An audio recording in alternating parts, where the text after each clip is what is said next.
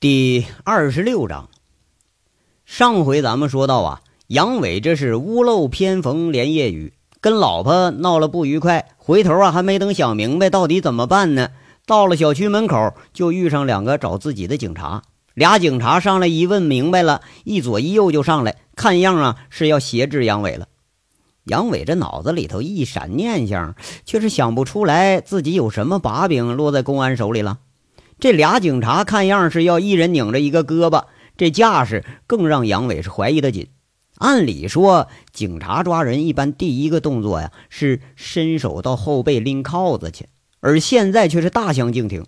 说时迟，那时快，俩警察一左一右，刚刚握住杨伟的胳膊，却没看清杨伟两条手臂就像穿针绕线一般，轻轻一个动作反锁住了两个警察的手腕子，一使劲儿。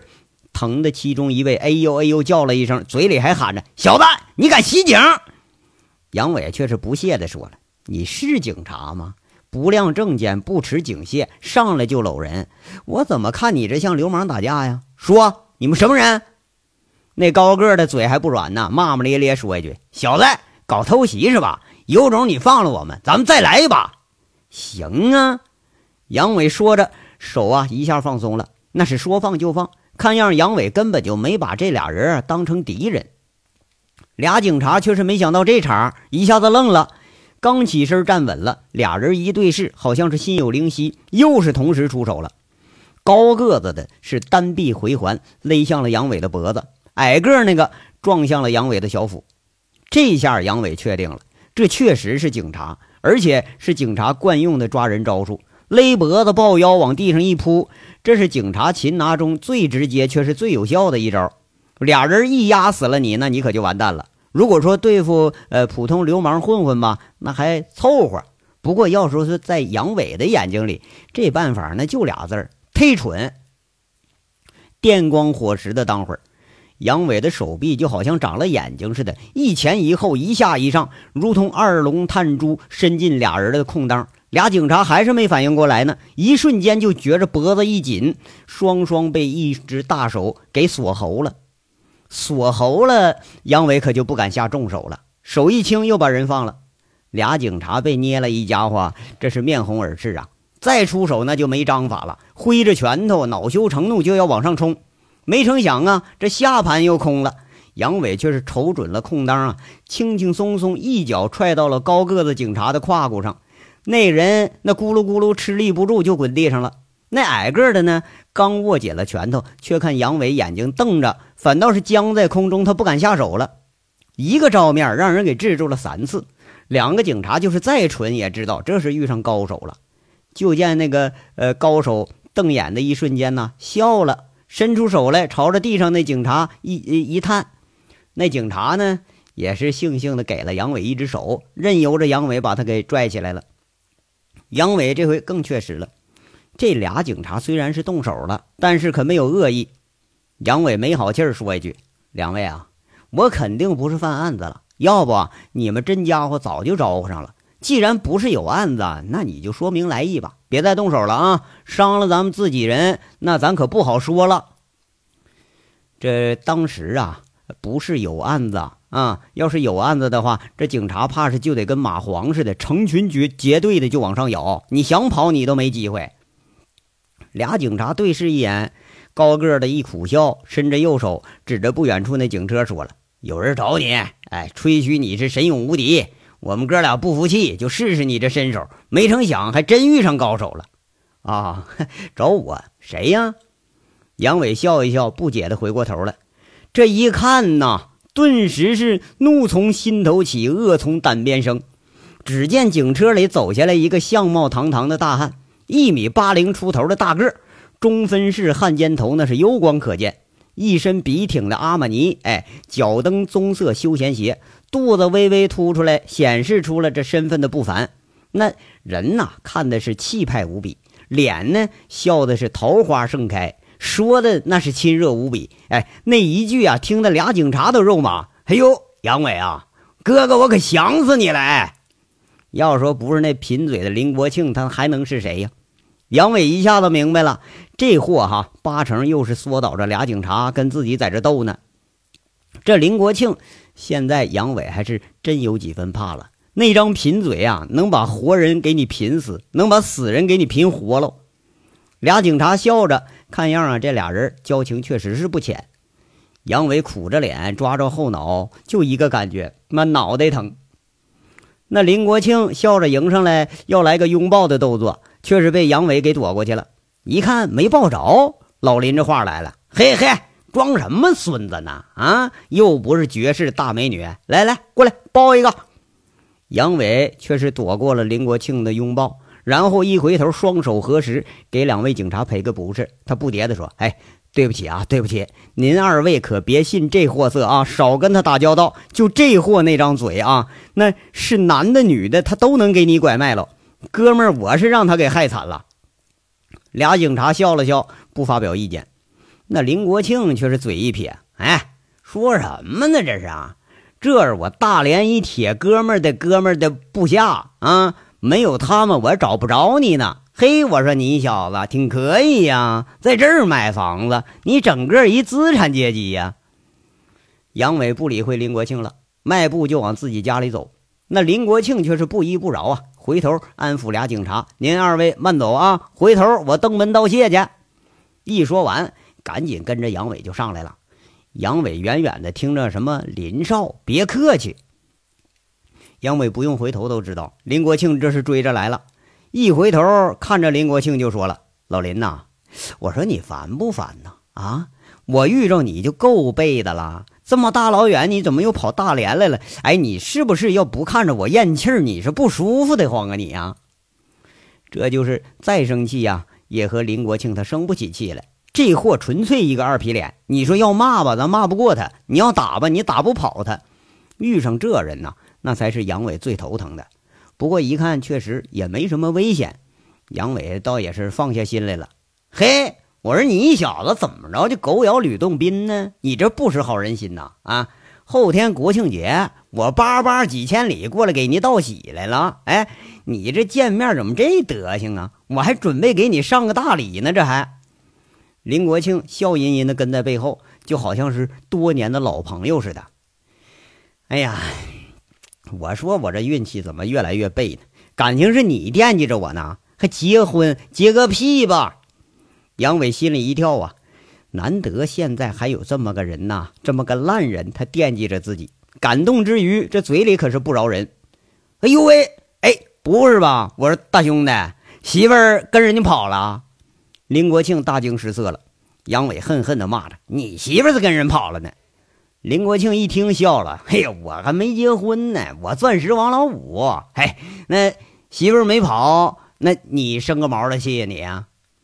杨伟边开门边回头看看笑吟吟的林国庆，在这说了：“哼，我不生气，我是看见你来了，我生气。”俩人说着，这就斗上嘴了。不过斗嘴归斗嘴，人家大老远的来看朋友来，杨伟这心里头啊，到底还是挺高兴。何况自己这朋友里头啊，还真就没有几个好货。哎，多他一个也不多，少他一个也不少。把林国庆让进家里头，这货先是对房房子先大赞一番，哎，饶有兴致的看来看去，看着杨伟忙活做饭去了，居然和杨伟一起在那摘菜洗菜，他要做饭。杨伟一看这一出手啊，八成是没下过厨房，就扒个蒜都扒不干净，那刮茄子皮儿差点刮手上。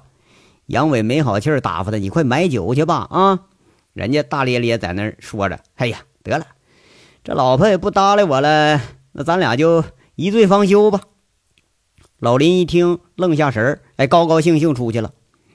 等林国庆买了酒回来了，他手脚麻利的这杨伟啊，早就把四菜一汤给摆上桌了。那个醋溜瓜片儿，哎，葱爆肉丝儿，红烧茄子，外加一个拍黄瓜和鸡蛋汤。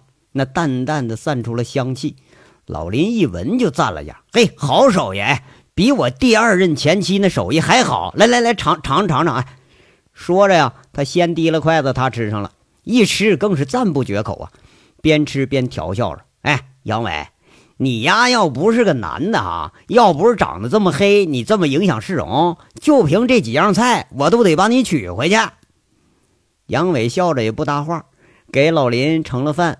自己拽着椅子坐下了，一人斟了一大杯，他挺随意，就开始喝了。看着老林饶有兴致的吃着，杨伟好笑：“嘿，老林，你呀，北京贝勒爷府上的，那是不是你们那儿闹饥荒了？至于的吗？吃的这这么津津有味啊？就这个山野小菜儿，还入得了你的口啊？哎呀，这好吃！哎，这葱爆肉丝儿好吃！哎哎，你哎不对，你你说什么呢？我这可了劲儿的吃，给你面子呢啊！别人请我，我还未必去呢。”这老林说着，又是夹了一筷子，他不客气的塞自己嘴里了，很拽的样子，好像啊，还真就是给你杨伟多大的面子了。杨伟边吃边问：“哎，那个小米呢？怎么不把人给带上啊？”现在杨伟这吃相啊，反倒是比老林还文雅了。嘿，我去，老爷们儿有自个儿的事儿，你以为谁都跟你似的，拴在女人裤腰带顶上不乐下来？哥哥，我是拿得起放得下，知道吗？哼，哎呀，我白给你做吃的了，是不是？就连你都敢数落我了？杨伟看着老林，又瞪眼睛了。嘿嘿嘿，口口误啊，口误！老林说着，闷了一口二锅头，脸上表情丰富的抽动了一下，仿佛是感受烈酒那个辣劲儿。放下杯子，又拿起筷子，边吃还边说：“哎呀，杨伟啊，难为你了啊！”这心情不好啊，还难为你。为了哥哥我，你做这么多好吃的菜。哎，我是这吃这是吃过最好吃的菜了，比那王府井的家宴一点不次。哎，这说明啊，你还是很看重哥哥我的。这自吹自擂、那个自我自得的那那种话，一下子把杨伟给逗笑了。杨伟看着老林吃着，却是接一句。嗨，你别自我感觉良好啊！这菜是最差的了。要吃过说我们老家的十大碗，我怕你连自己舌头你都找不着了。啊，那听说过，我在凤城吃过，我去过，不过没你说那么好啊。特色反倒是有点儿，那商业化了，做假了呗？不是？哎，不对呀，你去凤城，嘿，不是你一北京的，你怎么能上凤城啊？杨伟在那儿小骂他一句。林国庆在这说了：“哟，嗨，凤城现在名声多大呀？今年整顿小煤矿这一完事儿，煤价飞涨。你们老家全省的大大小小煤矿都在那儿整合呢。我们几个哥们儿啊，呃，在那儿参了点股。现在呢，好多浙江、江苏和河北的好些个趁钱的大户，那都把眼光给放煤上了。哥哥，我也不能落后，不是吗？哟，哎，老林。”你找我是不是动机不纯呐？我可提前告诉你啊，我和煤矿一点关系都没有，而且啊，我不是凤城人，你不能说以为我也是煤老板吧？杨伟这儿啊，人家一提出凤城，一提到煤矿，他心里就发紧，还以为老林这个货是有什么想法呢。那林国庆却是不置可否，轻描淡写的说一句：“嘿，你不说我还看不出来啊。”那煤老板什么派头啊？出门坐的是悍马，喝酒上的是人头马，进城里嫖的是大洋马，外头养着那个二奶、三奶、七八个小妈，那办个喜事请的都是央视的大腕捧场去。就那帮孙子，嘿，直接拿悍马车拉现金消费去，那玩的比京城的大爷们一点不差。这派头啊，你装不出来。不是，那你找我，你就是为道喜来的？你也不像这么个重情重义的人呢。再说，咱俩也没啥感情啊啊！哎呦喂，嘿，哎，你看看，你看看吧啊，咱俩怎么能没感情呢？那老话说呀，十年修得同船渡。咱们一上飞机乱转悠这么长时间，那又在一个号蹲好几个小时，谁说没感情啊？那还还还有缘分呢！我跟你说，这好几辈子才修来的缘分。哎，这次啊，我还真给你送钱来了。老林在这喝着，爽朗的笑着，这多少也有点感染杨伟了。杨伟，呃，暗下就觉着呀，这人倒是也有个几分豪气。哎呀，算了算了，我是不能听你说话了，不问你了啊。跟我还缘分，你都不嫌肉麻，送钱你就更扯淡了。你自个儿把钱留着吧啊！我现在呀，结婚还没准儿有谱没谱呢。杨伟又好气又好笑的把他给打断了。这次啊，吃了个尽兴，喝的却不是很多。俩人一瓶见底儿，略有酒意的老林喝足了，吃好了，大咧咧坐在沙发上，看着杨伟在那儿刷锅洗碗，征询似的问着：“哎，杨伟，你和韩雪这怎么了？这是啊，还真有问题了？不是因为那那事儿吧？你呀，你都好意思说呀？哎呀，这是一言难尽呐。”杨伟现在和韩雪吵了一通啊。看看这挽回好像是已经没有希望了，他反倒是轻松了。难得的有这么个损友还关心自己，前前后后这事儿断断续续的说了一遍。老林很难得的他没发表意见，成了一个忠实的听众。从厨房到卫生间，从卫生间到客厅，等到杨伟收拾完了，这个恋爱的故事呢也讲个差不多了。呃，杨伟啊，哥哥，我跟你说句话。不知道你能不能听进去？老林在这正色的说着：“以我两次离婚的经历啊，我劝你一句啊，说好了啊，你要骂人呢，你要不听，咱拉倒啊，我闭嘴不说了。哎，你讲讲讲。”杨伟双手合十，现在倒真想听听老林的意见了。老林正了正身子，很正色的说：“这俗话说呀，啊，这养女人如养狗啊。”家徒四壁、穷的叮当响的时候，这狗和主人的感情那是倍儿铁，形影不离；家财万贯的时候，没有忧患，不愁吃喝了，反倒没有这份感情了。两口子这类事可多了去了。要我说啊，你这想法就不对。男人怎么能把什么事儿都放下，就回来伺候老婆呀？你呀，挺英雄一大男人吗？啊，怎么着就成了窝里渣了？那男人是要以事业为重啊，没了事业，你这个男人你也就称不上是个男人了。哎呀，我知道，我不是不想搁外头混了吗？没意思啊，这风风雨雨这么多年，我都累了烦了，我就想成家过个日子，抱个胖小子呀。杨伟在这苦着脸呢，哎，就这么点理想，好像都变成一种奢望了。不对啊，不对，兄弟。你这错的可离谱了！别说哥哥，我埋汰你啊！这一撇一捺写个人字，可是要做人一辈子的事儿啊！那是这一辈子的事儿啊！首先你是自然当中的人，有需求有欲望，就跟禽兽一样。然后你是家庭里的人，哎，当孙子、当儿子、当老公、当爹、当老爷子，一路这就当下去了。最后一个是关键呢。除了这两种，还得是社会上的人。作为男人，你得有点地位，有点声望，有点事业，这才能充实点啊！哎，你说你哈，白天围着个呃锅碗炉灶你在这儿干，晚上你搂着个老婆干，这就是天仙也有烦的时候啊！啊，就是美女她也有审美疲劳的时候啊！何况现在你丫干都干不上了，你老林。那还是挂着一脸的笑，嘿，倒是这个理儿哈。不过我我我我什么都不会干呢。杨伟想了想，这倒是有个几分歪理。我没说你遇着贵人了吗？哥哥这不专程教你来了吗？哎，杨伟，你小子跟我交往这么长时间了，你怎么也不打听打听我是什么人呢？哎，你就这么稀里糊涂把我请家里来了？林国庆仿佛是抓住了契机，脸带微笑的在这说着：“什么人？你烂人呗！你能是个什么人？”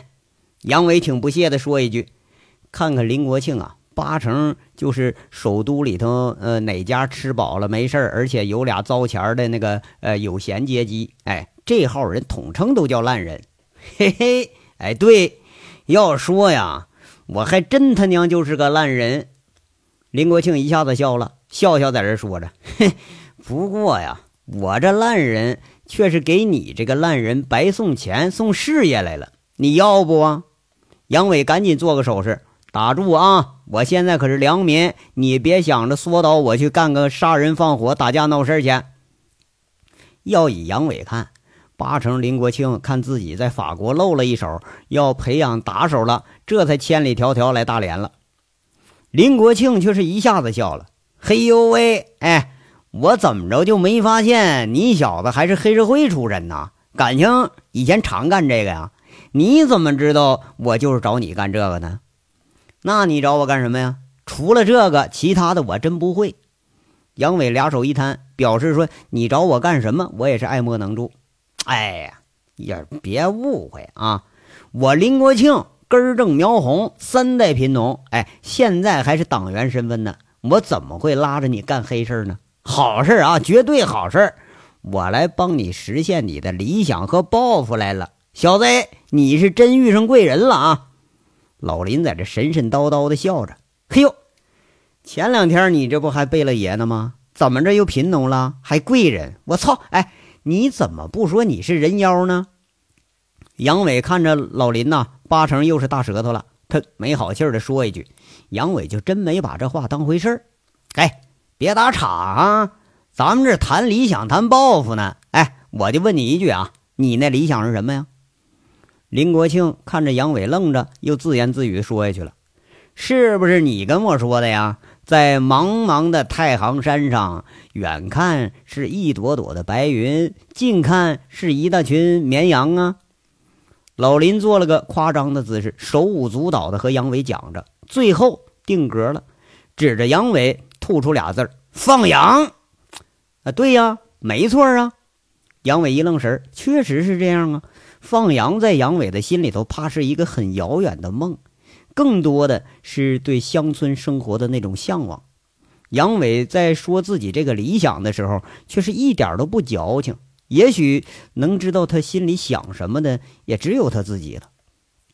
林国庆一下子抓住了话头，如逢知己遇良友那表情，拉着杨伟就说了：“嘿，我就帮你实现这梦想来了。”杨伟一下愣了，他想了想，摇了摇头，八成这货是拿自己开涮来了。他恨恨的在那骂一句：“我呸！你他娘个烂人！感情你巴巴的从北京跑大连，你逗我玩来了？我他妈四岁就上山了，要放羊我用你教啊！”老林是不迭的在那抹抹脸，好像是在抹杨伟的唾沫星子。不过呀，却是顾不上说这茬了。他一副志在必得的表情开口了。杨伟是越听越惊讶：“难不成这北京人都疯了啊？怎么会想起放羊来了？”这放羊啊，一下子到了这个林国庆的嘴里头，仿佛就是利国利民利己的大好事杨伟头回听着这事儿啊，自己这理想原来是这么的伟大呀！那老话说得好，京油子喂嘴子，这个北京老油条他又来忽悠杨伟干什么呢？杨伟又该何去何从呢？咱们下章接着说。